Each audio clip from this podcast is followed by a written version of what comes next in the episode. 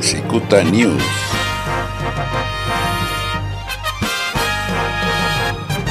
¿Cómo le va? Les saluda Jaime Flores. Las redes sociales fueron invadidas por un video donde se observa al director general de Fisamex, esta empresa que se encarga de realizar las auditorías eh, por concepto del agua para el gobierno del estado, encabezada en esta ciudad por el señor Manuel García, el ingeniero García. Bueno, en este video se observan en diversas ocasiones cómo el señor Manuel García se mm, llena la nariz de un polvo blanco. Bueno, en algunas ocasiones está solo, en algunas ocasiones está acompañado, pero ningún video está grabado en el mismo lugar.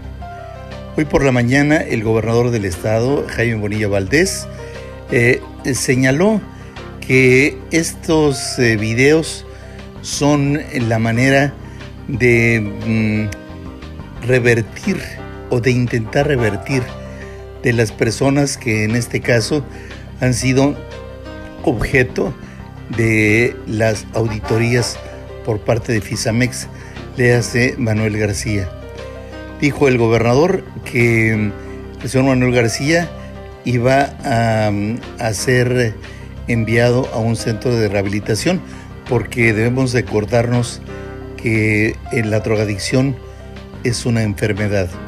El hecho es de que el gobernador señaló que lo quieren perjudicar y que por eso grabaron al señor Manuel García, quien ni siquiera es integrante de la estructura del gobierno del estado.